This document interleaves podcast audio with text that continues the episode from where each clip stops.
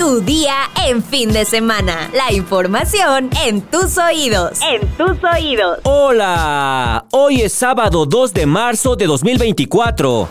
Ah, caray, qué raro se escuchó eso. Yo nunca estoy aquí en sábado. ¿Qué pasó? Cintia, ¿dónde andas? ¿Acaso estoy soñando? Yo debería estar descansando. ¡No! Ni modo, nos tocó venir a trabajar. Y hablando de descanso, ¿sabías que habrá un nuevo día de asueto? ¿Quieres saber cuándo es? Descúbrelo al final de este episodio. Mientras tanto, ¡entérate! Elecciones 2024. La candidata presidencial de la coalición Sigamos Haciendo Historia, Claudia Sheinbaum, comenzó su discurso de arranque de campaña asegurando que México tomará una decisión histórica, pues solo hay dos caminos, que siga la transformación o que regrese la corrupción. En el acto, la exmandataria capitalina leyó 100 compromisos para con la ciudadanía, que si bien aparecen como la continuación de los programas y reformas empujadas por el gobierno del presidente Andrés Manuel López Obrador, destaca la implementación de energías sustentables, del hidrógeno verde, la simplificación y digitalización de trámites en México, así como también la puesta en marcha de programas en pro de la equidad de género, la salud sexual y reproductiva de las mujeres y la creación de mecanismos que coadyuven a la erradicación de la violencia de género. La pregunta es, ¿vamos a permitir que regresen los privilegios y la corrupción? Por ello, vamos a seguir y avanzar con la transformación. Es un compromiso con el bienestar de las mexicanas y los mexicanos. Nunca me someteré a ningún poder económico, político o extranjero. Siempre trabajaré por el interés supremo del pueblo de México y de la nación. Gobernaremos con la máxima del humanismo mexicano. Por el bien de todos, primero los pobres. Por su parte, la candidata de la oposición, Xochitl Galvez, no perdonó un error que cometió Claudia Sheinbaum durante su discurso en el Zócalo Capitalino. Solo hay dos caminos a tomar este 2 de junio. Uno, que siga la corrupción, que siga la transformación. El otro, que regrese la corrupción o la traicionó el subconsciente o ya por fin habla con la verdad. Claudia Sheinbaum también sabe que hay dos caminos, que siga la corrupción con ella o que tengamos un México sin miedo conmigo. Escribió en su cuenta de X. Horas antes, en la conferencia que ofreció frente al Teatro Morelos, Xochitl Galvez habló de su proyecto de construcción de una gran cárcel con tecnología de punta para recluir a los peores delincuentes. La candidata de la coalición Fuerza y Corazón por México descartó que en caso de llegar a la presidencia de la República vaya a adoptar el modelo carcelario del presidente del Salvador, Nayib Bukele.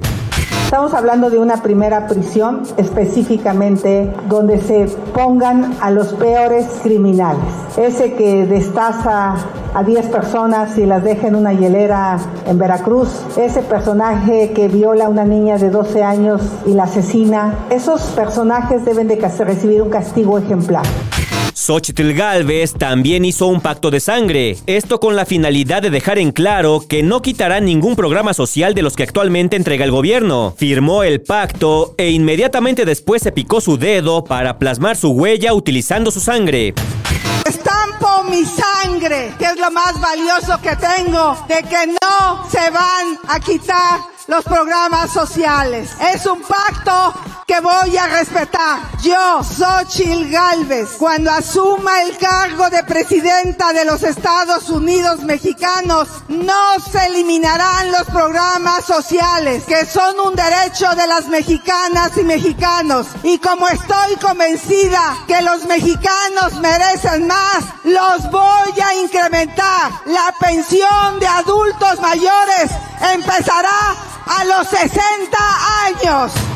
Jorge Álvarez Maínez, candidato de Movimiento Ciudadano a la presidencia, negó que él o el partido político al que representa usen bots en redes sociales para empujar su campaña rumbo a las elecciones presidenciales del próximo 2 de junio. Ante las acusaciones de que Movimiento Ciudadano ya empezó a utilizar la maquinaria de likes, el emesista negó que el Partido Naranja use perfiles falsos para ganar simpatías. En cambio, acusó que los bots que lo siguen en sus perfiles son parte de la guerra sucia que el PRIAN mantiene en su contra. Por otro lado, el abanderado naranja también criticó al PRIAN por prometer más de lo mismo, luego de que este viernes, durante su arranque de campaña, Xochitl Galvez propusiera la creación de una megacárcel para narcos e integrantes de la delincuencia organizada. Después de haber militarizado y desangrado al país, violando los derechos de miles con arraigo y prisión sin juicio, el PRIAN promete más de lo mismo, una megacárcel, al tiempo que 100.000 personas están en prisión sin tener sentencia y las calles están llenas de delincuentes. Escribió Álvarez Maínez en su cuenta de X. Estados. Y en medio de las promesas de cambio, hay algunas cosas que siguen igual. El cártel Jalisco Nueva Generación ataca a elementos del ejército mexicano otra vez en Aguililla, Michoacán. El embate fue perpetrado mientras los militares realizaban un operativo para dar con los responsables de la emboscada de este jueves a oficiales de las fuerzas federales. La emboscada de este viernes se registró entre las localidades de El Aguaje y Naranjo de Chila de ese municipio de la Tierra Caliente michoacana. Federales de seguridad indicaron que esa nueva ofensiva es la respuesta criminal porque las fuerzas federales tienen ubicado en esa zona al principal líder criminal que es Armando Gómez Núñez, el Delta 1, comandante de las fuerzas de élite del cártel Jalisco Nueva Generación. Hasta la noche de este viernes se desconoce el saldo del ataque que terminó en enfrentamiento entre el grupo armado y militares. Las Fuerzas Armadas interceptaron las radiofrecuencias del grupo criminal en el que se escucha el momento del ataque y algunas de las conversaciones de los delincuentes. ¡Angelillo! ¡Ángel!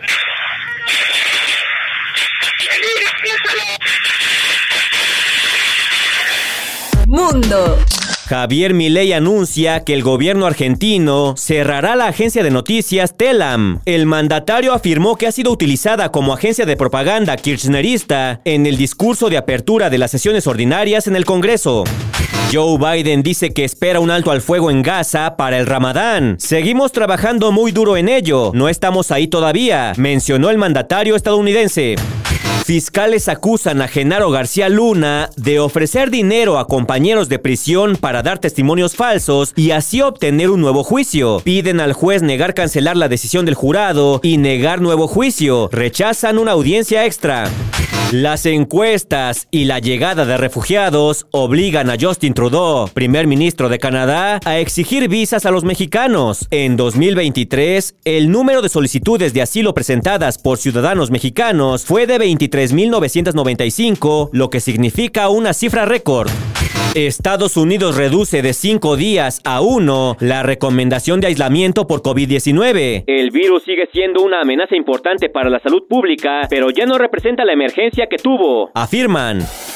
Espectáculos. Carla Díaz, integrante desde hace más de 25 años de la agrupación JNS, antes Jeans, tomó la decisión de separarse de la agrupación porque desea enfocarse en ser mamá. Así lo anunció a través de un emotivo video en el que aparece con sus compañeras y amigas Angie Tadei, Melissa López y Regina Murguía. Entre lágrimas y abrazos, las integrantes de JNS despidieron a Carla, quien confesó que le tomó un año tomar la decisión de dejar momentáneamente la banda para poder ser madre. Hoy tomé la decisión de retirarme del grupo. Me costó un año tomar esta gran decisión y jamás me imaginé llegar a este punto. No estoy embarazada, pero sí es momento de pensar en mí, de tomar esta decisión, de tomar una familia. No he logrado ser mamá y es un anhelo que tenemos mi marido y yo. Puntualizó. JNS forma parte de los 90s Pop Tour y adelantaron que se viene una nueva metamorfosis de la banda.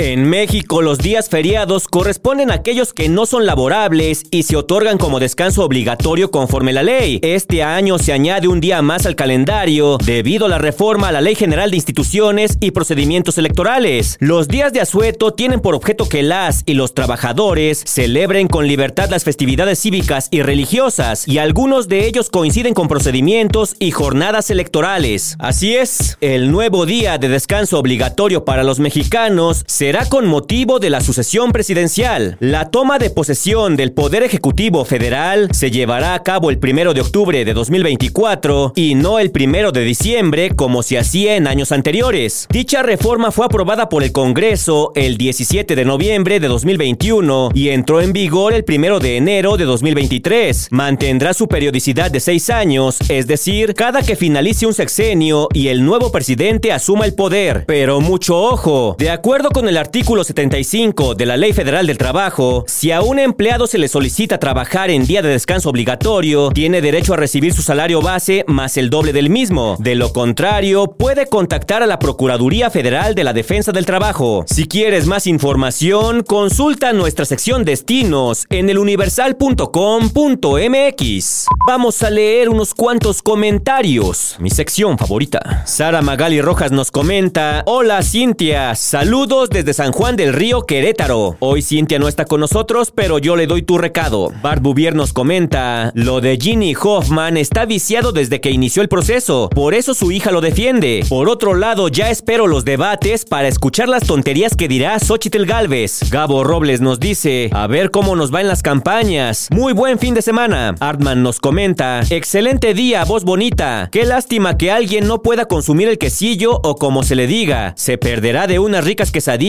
con champiñones o pollito o solitas, acompañadas de guacamole. Oscar Hernández nos dice: Lo que pasa con los monos araña en Yucatán es por lo mismo que los osos en Monterrey bajan a las casas. Nosotros somos los invasores. Jesús Nicolás Luna nos comenta: Durante tres meses escucharemos, espero, propuestas. Pero es cierto que serán tres meses muy largos. Al menos tenemos este podcast para hacerlo más ligero. Un fuerte abrazo. Y por último, Ernesto M nos comenta: Saludos desde San Luis de la Paz, Guanajuato. Bueno, pues ahí están sus comentarios. Yo sé que muchos esperaban escuchar a Cintia el día de hoy, pero por diversas situaciones me tocó a mí estar aquí con ustedes. Y se aguantan.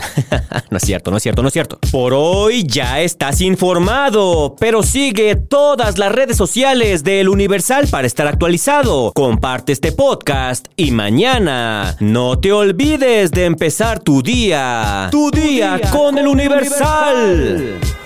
Tu día en fin de semana. La información en tus oídos. En tus oídos. Why don't more infant formula companies use organic, grass fed whole milk instead of skim? Why don't more infant formula companies use the latest breast milk science? Why don't more infant formula companies run their own clinical trials? Why don't more infant formula companies use more of the proteins found in breast milk? Why don't more infant formula companies have their own factories instead of outsourcing their manufacturing? We wondered the same thing. So we made ByHeart, a better formula for formula. Learn more at byheart.com.